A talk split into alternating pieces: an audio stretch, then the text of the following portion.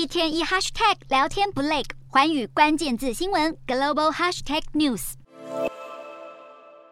美国其中选举进入倒数阶段，现在有几个州已经开始提前投票，而且投票人数是空前踊跃。像是乔治亚州的投票率就天天刷下新高。乔治亚州的提前投票率是全美之冠，当地从十七号开始，每天的提前投票率都在刷新其中选举的记录。光是投票开始的头五天，亲自投票率就比上次其中大选还要多出百分之七十。其他像是北卡罗来纳州的不在籍投票率也比同期激增百分之一百一十四。佛罗里达州今年的投票率也已经比上一次高出了百分之五十。虽然这都还是提前投票的初步情况，不能因此断言今年的整体投票率就会高于往年，但的确已经展露出选民们更积极的一面。新冠疫情改变了投票规则，让选民能够更好的利用邮递或是通讯投票。体验过远端的方便后，很多选民都不必再像从前到投票所门口大排长龙，有效提高了投票意愿。今年无论是民主还是共和党，选民态度都更加踊跃。或许是各种社会议题的浮现，刺激了公民参与意识。美国总统拜登二十三号在白宫接待了六名在各领域被赋予“革命家”称号的年轻人，谈论了一系列影响其中选举的社会问题。拜登从堕胎权和枪管一路聊到司法改革与气候变迁，他不断强调他跟民主党有意要推动制度改革，但碍于参议院席次不够，法案计划屡屡被共和党挡下。